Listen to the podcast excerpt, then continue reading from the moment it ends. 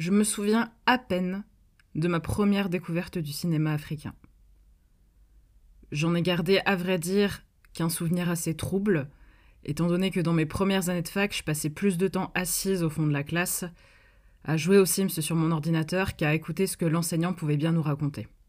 C'est aussi pour ça que j'ai jamais reproché plus tard à mes étudiants de le faire d'ailleurs. Je me souviens que du nom, parce qu'il est quand même peu commun pour une étudiante de licence 2. C'était Tukibuki. Ça me faisait rire, et c'est tout ce dont je me rappelle. La deuxième occurrence, c'était en Master 1, dans un cours de critique de film donné par la personne qui a co-encadré ma thèse ensuite, et c'était Mille soleils de Mati Diop, un documentaire de 45 minutes qui nous avait été projeté en cours, et durant la projection duquel j'ai dormi. Problème, fallait rendre une critique sur le film dans un temps très court, alors j'ai écrit ce dont je m'étais rappelé, et qui m'avait marqué, à savoir les couleurs du film qui étaient très crues et très saturées. La troisième fois, c'était en 2021, lorsque Samir de la chaîne Microciné a fait un live YouTube sur le cinéma africain avec Olivier Barlet, qui a écrit Cinéma d'Afrique des années 2000. À la fin, au moment des questions, quelqu'un en a posé une qui a changé ma vie de prof de ciné. Est-ce que vous pouvez nous citer quelques films avant ou après les années 2000 pour débuter la découverte de ce cinéma?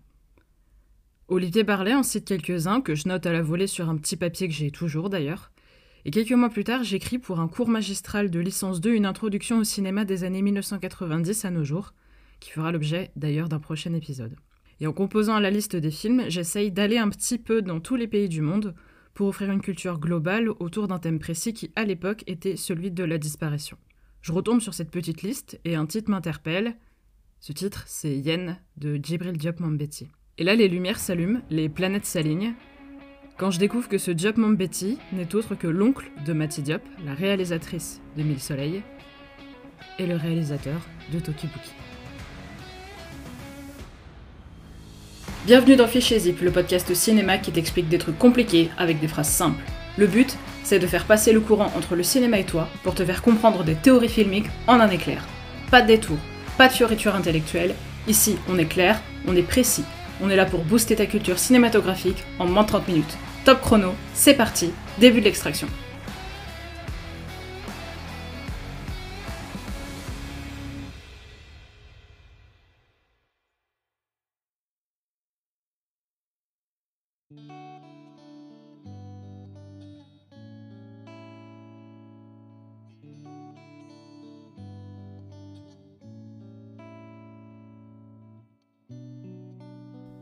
Djibril Diop Mambétis, c'est un réalisateur sénégalais qui est né en 45 à Kolobagne, un quartier défavorisé de Dakar. Son adolescence est secouée par un climat politique hyper anxiogène parce que c'est l'époque où le Sénégal se bat pour son indépendance qu'il obtient en 1960 en signant des accords avec le général de Gaulle. C'est l'occasion pour le pays de se forger une unité politique et une identité forte qui va profondément infuser dans le travail cinématographique de Diop Mambéty par la suite. Djibril Diop Mambéty, c'est un mauvais élève qui n'apprécie pas l'école plus que ça et qui passe son temps devant des films de western qu'il obtient tout sauf légalement. Son film préféré, c'est Le train sifflera trois fois de Fred Zinnemann, qui lui donne envie de devenir acteur. Mais il va pas se lancer dans le cinéma tout de suite. Avant de toucher au cinéma, Diop Mambéty fait du théâtre et il est super bon. Mais ça suffit pas à apaiser sa soif de révolte et d'expérience. Le problème avec le théâtre, c'est que c'est très encadré, c'est très codifié, et ça lui plaît pas. Lui, il veut imaginer des scénarios de cinéma et les tourner. Comme beaucoup de personnes qui se sont lancées dans le cinéma, il va tourner plusieurs courts-métrages avant de réaliser son premier long, son plus connu, Tuki Buki, en 1973, qui raconte l'histoire de Anta et Mori, un couple de Dakar qui veut fuir pour la France. Il fait ensuite une pause d'un peu moins de 20 ans avant de revenir pour tourner Yen, le film qui nous intéresse aujourd'hui. Diop Mbeti meurt en 1998 d'un cancer à 53 ans et il va laisser derrière lui seulement deux longs métrages, Tukibuki et Yen, et cinq courts métrages. C'est peu, mais cette petite carrière va l'inscrire durablement dans le paysage du cinéma africain, malgré le fait qu'il est dominé par un autre réalisateur sénégalais, Ousmane Sembène. Parce que c'est un film très accessible et très drôle, bourré d'archétypes sur la perception que l'auditoire français moyen de l'époque pourrait avoir sur le Sénégal, on pourrait croire que les racines de Yen sont africaines de bout en bout. On a un personnage qui revient après être parti longtemps comme pour renouer avec ses racines. Le village dans lequel se passe l'histoire est quasiment désaffecté et très attaché à ses traditions ancestrales. Dakar traverse une période économique super compliquée, ce qui piège un peu le lieu entre la course à la modernité et l'attachement au rituel et au passé. Et Job Mambeti accorde énormément d'importance à la présence animale dans le film, au sens propre comme figuré, puisque c'est le titre du film. À bien des égards, donc, on pourrait croire que le scénario vient de son imagination et que ses expériences de cinéma l'ont entièrement nourri. Pas du tout. Puisque c'est encore une fois du côté du théâtre qu'il faut chercher, car le récit, certes adapté pour le cinéma, est issu d'une pièce de théâtre. Et cette œuvre est beaucoup plus sombre que la comédie un peu grinçante. C'est une histoire de vengeance. Yen raconte l'histoire de Lingere Ramatu, une femme qui s'est absentée du village dans lequel prend place l'histoire, Kolobein, un village très pauvre qu'elle a quitté pendant 30 ans. Ce personnage est tombé amoureux quand elle avait 17 ans, de l'autre personnage principal du film, Draman Dramé, dont elle est tombée enceinte. La jeune femme qu'elle était alors a dû s'exiler et se prostituer pour survivre, parce que Draman refuse de reconnaître l'enfant. Trois décennies plus tard, donc, elle est devenue très riche et elle revient en village et elle décide de se venger. Elle propose alors quelque chose de terrible. Elle met la tête de Draman a pris. Si Draman est mise à mort par les habitants, elle sortira alors ces derniers de la misère en leur offrant 100 milliards de francs sénégalais. Les villageois refusent d'abord, évidemment, outrés, mais sombrent peu à peu dans une folie de dépenses. Ils vont se vider de leurs possessions jusqu'à la famine. Et devant cette horreur surréaliste, Draman se rend pour être jugés par une catégorie de la population qu'on appelle les initiés, qui vont décider d'accepter la proposition de Lingere et donc de causer la disparition de Draman. Je dis disparition parce que je vais y revenir plus tard, le personnage quitte le récit d'une manière extrêmement particulière. Si le titre du film Yen va d'abord évoquer le règne animal très présent par petites touches, presque documentaire au sein du film, il va devenir par la suite, au fil de la narration, une métaphore filée des différents personnages qui sombrent dans l'hypocrisie, l'absence de morale et une forme de déshumanisation. Déjà, ce qu'il faut noter, c'est que le film synthétise tous les rêves de western que Djibril Diop Mambeti a pu nourrir durant son adolescence. Bon, comme t'es pas en face de moi, je peux pas te montrer le film, donc je vais te raconter les séquences. Ça va te faire une petite méditation cinématographique. Imagine un désert, en plein jour, à très grande échelle. Un désert balayé par le silence, par des moutons de poussière. Ce désert s'étend dans un plan fixe, ponctué par une musique très planante, un peu plus moderne que celle que t'écoutes actuellement. Cette musique te fait instantanément comprendre qu'il fait très chaud, et que cette chaleur crée des ondulations près du sol, à travers lesquelles tu peux percevoir tout au fond du paysage des ombres sans savoir si tu les rêves ou si ce sont bien des silhouettes. Avant de les distinguer, des éléphants traversent le champ en troupeau, calmement, comme s'ils incarnaient le battement de cœur du monde, avec leurs grosses pattes. Tu ne vois que leurs pattes, un gros plan, juste assez pour comprendre que c'est un troupeau d'éléphants. Les plans s'intercalent avec les plans des silhouettes, et bientôt ces silhouettes se rapprochent. Mais t'arrives pas à les identifier pour autant, parce qu'elles arrivent de dos pour aller s'installer tout ensemble, il y a une vingtaine de personnes, dans un bar dont il manque le quatrième mur, comme s'il avait été coupé à la verticale, comme un décor de théâtre. Ça, c'est la scène d'ouverture du film. Et de la sorte, quand les silhouettes traversent le champ pour s'installer, on comprend que ce sont simplement des acteurs et des actrices qui viennent s'installer comme des comédiens et des comédiennes de théâtre le feraient dans un décor. Et y a, tu sais, ce petit silence juste avant le début de la pièce. Dans ce début de film, ce sont les animaux et les êtres humains qui cohabitent, sans qu'aucun ne soit considéré comme supérieur à l'autre, et sans qu'ils ne soient plus assimilés les uns aux autres. Les plans sont tournés de telle sorte que les animaux comme les personnages sont anonymisés. Ce qu'il faut comprendre, c'est qu'ici, animaux comme êtres humains sont considérés comme un groupe. L'un de ces groupes va demeurer, celui des animaux, qui réapparaît à la fin du film, et l'un de ces groupes, celui des humains, va lui éclater, à force de se déchirer. Et chacun va partir de son côté, un peu comme des cow-boys solitaires.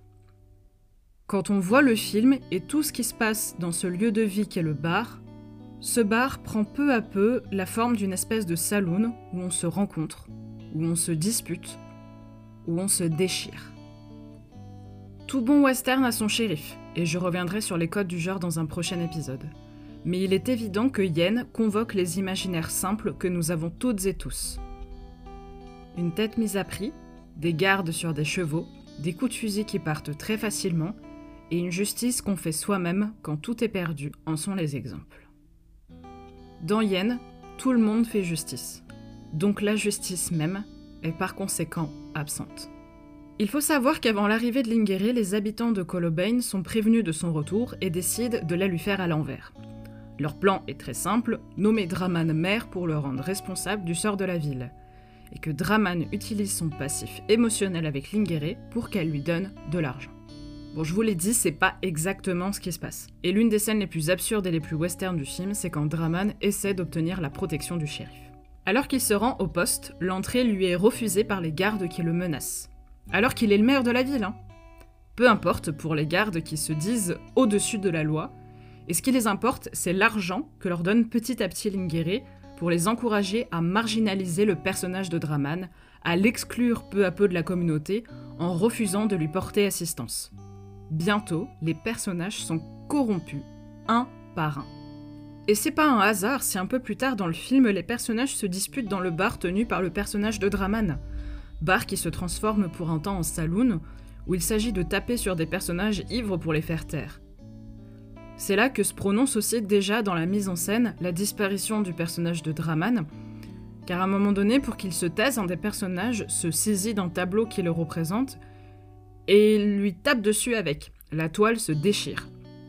Et dans cette nouvelle forme de justice, Draman disparaît. Justice disparue, justice achetée par le personnage de Lingere. Le personnage de Lingere apparaît très vite comme une sorte de sorcière, une sorte d'ange de la mort qui va injecter un genre de malédiction, pas seulement sur Draman, mais sur toute cette ville qui lui a tourné le dos et qui l'a humiliée quand elle était plus jeune. Ça se voit dès son arrivée alors qu'elle vient en train, un véhicule typique, lui aussi du western. Il n'y a pas de gare à Colobane, et qu'à cela tienne, elle fait stopper le train en plein milieu du désert, et au lieu de se présenter dans une grande allée d'honneur créée par les habitants, elle les fait accourir jusqu'à elle pour l'accueillir à la descente même du train. Son arrivée est précédée par celle de ses trois suivantes, qui sont vêtues de tenues traditionnelles sénégalaises imaginées par la styliste Oumoussi, dont les couleurs marquent l'œil. Ces suivantes sont tellement dignes, tellement bien habillées, qu'on croit que Lingere est parmi elles. Que nenni Lingere descend à leur suite, simplement enveloppée dans des tissus très neutres, sous la masse desquels elles semblent disparaître, tant leur couleur se confond avec le désert. J'ai pas pu m'empêcher d'y voir un parallèle à Mama Roma, la prostituée de Pasolini, qui revient chercher son fils après avoir arrêté son activité et que la nuit avale dans sa grande robe noire. Mais j'y reviendrai là aussi dans un autre épisode. Quand les personnages se rencontrent, les chants contre chants sont très marqués.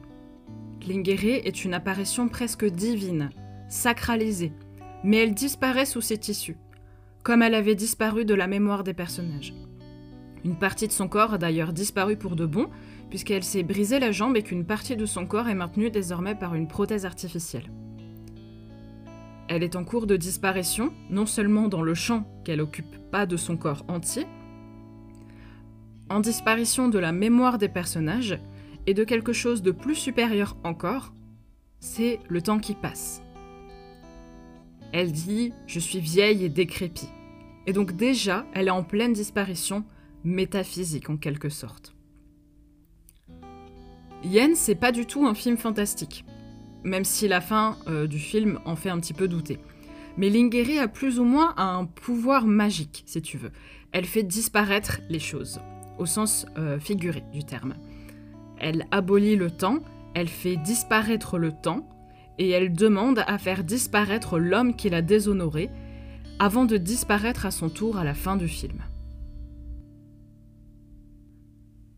Si Lingere est un personnage de prostituée, car c'est pas du tout le cas dans les pièces de théâtre, c'est parce que dans un premier temps, Job Betty avait à cœur de faire un film sur les travailleuses du sexe de Columbine. Il avait déjà commencé un chantier sur le sujet dans les années 1980 et décrit sa rencontre de l'une d'elles comme suit. L'une d'elles me fascinait par sa grandeur. Tout le monde l'appelait Lingere Ramatu. Lingere signifie reine unique dans notre langue. Ramatu est un oiseau rouge de la légende de l'Égypte noire pharaonique, un oiseau sacré que l'on ne tue pas impunément. Il est l'âme des morts. Alors c'est très émo-gothique dit comme ça, mais dans cette histoire tragique, Djibril Diop Mambeti distille tout de même un petit peu d'humour. Un humour très acide, certes, porté en grande partie par une mise en scène carnavalesque, mais surtout par des ressorts de mise en scène et de dialogue qui transforment peu à peu cette parade festive en danse macabre, voire en marche funèbre. J'expliquais tout à l'heure que le film de Diop Mambeti avait quand même beaucoup d'humour, et c'est le cas. Cet humour est rendu possible par l'attachement qu'on va avoir pour le personnage de Draman qui, après avoir abandonné Lingere, récolte au sens propre comme figuré la monnaie de sa pièce. Il va être dès lors le jouet de son ex-compagne et le jouet des membres du village. Je vous disais tout à l'heure qu'il avait été nommé maire, mais ça se passe absolument pas avec des élections, mais de manière complètement arbitraire. On le désigne. Et il est bien obligé d'accepter, forcé ensuite par les habitants qui l'encouragent, en groupe. C'est très farcesque et en même temps c'est très tragédien, car on sent que cet homme acclamé va devenir le bouc émissaire et martyr de puissance qu'il ne pourra pas contrôler. C'est ce destin fataliste auquel le personnage du héros est confronté, et face auquel il choisit non pas de fuir, mais de se confronter dignement, avec honneur. C'est ce que fera le personnage de Draman à la toute fin du film, quand les circonstances s'emballant, il sera amené à mettre en scène sa propre disparition. Mais d'abord, c'est un procès qui se met en place, un procès qui instaure un rapport de force net et précis entre la population de Columbine et cette nouvelle arrivante qui va venir faire la loi, enfin, pour être un peu plus précise, elle va acheter la loi. C'est sans aucun doute l'une des plus grandes et des plus belles scènes du film. Elle se passe dans un espèce d'amphithéâtre à ciel ouvert, un peu comme dans le théâtre antique, et on voit arriver Lingere dans une grande toge noire avec un chapeau pointu, qui termine de l'assimiler à une silhouette fantastique capable de pouvoirs magiques. Aux habitants suspendus à son récit, elle raconte son histoire, guidée dans ses paroles par l'un de ses gardes qui tient le rôle d'un juge car en vérité la scène de récit se transforme en procès, en procès de Draman. Jugée sur un grand escalier, cernée par ses suivantes, Lingere domine la foule et elle explique que Draman l'a abandonnée, qu'elle est tombée enceinte, qu'elle s'est prostituée ensuite et qu'elle a perdu l'enfant qu'elle portait. C'est là qu'elle prononce la sentence terrible, sa volonté de mettre la tête de Draman à prix. Évidemment, les habitants s'interposent car Draman est très aimé par la population. L'ancien maire souligne d'ailleurs que c'est pas parce qu'ils sont au Sénégal que ce sont des sauvages. Et ici, bien sûr, nous avons en filigrane le passé colonial du Sénégal, longtemps sous domination française. Les habitants refusent dans un premier temps, mais qu'à cela ne tienne, Lingere descend de son escalier et dit qu'elle attendra. Et elle attend.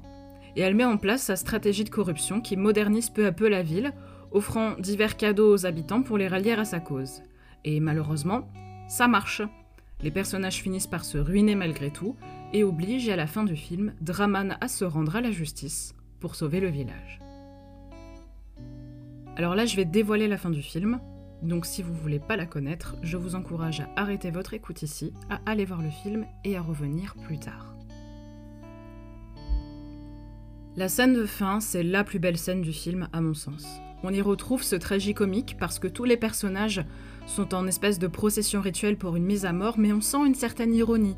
Ils acceptent pas l'arrangement de Lingueré pour l'argent, attention, mais pour leur morale. Et c'est cette morale qui disparaît, comme l'humanité des personnages qui sont prêts à mettre à mort l'un des leurs, alors qu'ils refusaient de le faire précédemment. Cette déshumanisation, elle est marquée par de longs gros plans silencieux sur la plupart des membres de l'Assemblée, qui, alors qu'ils devraient accentuer les émotions humaines pour permettre au spectateur ou à la spectatrice de s'y identifier, ne montrent que l'immobilité et le vide. La scène, solennelle, est ainsi troublée par de nombreux éléments remplis d'absurdité. Par exemple, les sacs de riz qui habillent les personnages qui meurent de faim. Et en même temps, ils portent des perruques.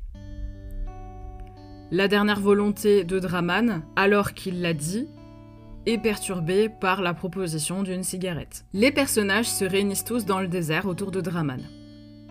Une fois que ces dernières volontés ont été dites, ils le font disparaître. Pour ce faire, ils l'entourent et se rapprochent lentement de lui pour le cacher, un peu comme des zombies se dirigeraient sur une proie pour la manger. Et lorsque le personnage de Draman se voit approcher, étouffé par ses corps sans âme et sans humanité, poussé par la matérialité de l'argent promis par Lingueré, il a déjà disparu au sein même du champ, car Diop Betty décide de couper le cadre au niveau de ses jambes, comme si Draman avait ainsi déjà, au sens propre comme figuré, un pied dans la tombe. La tombe, c'est pourtant Lingueré qui y descend dans une scène qui se passe au même moment, dans un plan superbe, où elle semble disparaître elle aussi au sein d'un tombeau antique, avec son regard déjà perdu dans le lointain, et que le montage semble diriger, par un raccord regard, vers cette foule, qui soudain s'écarte, pour ne laisser que l'absence, qu'une veste qui reste comme seul vestige. Les personnages s'écartent, le groupe éclate, et Draman a disparu dans l'obscurité du montage. Ce vestige de Draman, sa veste, est recouvert symboliquement par la dernière séquence, lorsqu'une pelleteuse travaille la terre, et que Diop Mambeti nous donne à voir, au loin, les constructions très récentes d'une ville qui est celle de Dakar, où à l'époque du tournage du film, en 88-89, éclatent de nouvelles émeutes anticapitalistes de la part des populations défavorisées. Le film se termine sur un hommage, l'hommage à une disparition. Au générique apparaît la mention Le Grand Friedrich. Ce Grand Friedrich, c'est Friedrich Dürrenmatt, un dramaturge suisse, qui a écrit en 1955 La visite de la vieille dame, une pièce de théâtre en trois actes dans laquelle une femme richissime est conduite par son amant de jeunesse qui l'a mise enceinte par accident, revient se venger en mettant la tête d'un autre personnage à prix. C'est la pièce qui est adaptée pour donner Yen. En découvrant son œuvre, Diop Mombeti s'est pris de passion pour elle et a écrit au dramaturge pour lui proposer le projet fou de l'adapter à son pays d'origine et à son histoire sénégalaise, alors durement marquée, depuis le début des années 80, par de grosses difficultés économiques et politiques. Si vous avez vu le film, vous aurez d'ailleurs remarqué qu'il y a dedans deux fondus au noir. Une après le procès, où les personnages chantent en dégustant des fruits, et une après la séquence de la fête foraine. Ça permet de séparer le film en trois actes. Les trois actes de la pièce. Trois actes comiques. Matt, qui était au courant de l'adaptation, puisqu'il en a donné les droits, va malheureusement mourir en 1990, deux ans avant la sortie du film. Et il n'aura donc pas l'occasion de voir ce qui constitue aujourd'hui la meilleure adaptation cinématographique de son œuvre, bien qu'elle se situe à 4000 km de distance et 30 ans de l'histoire originale.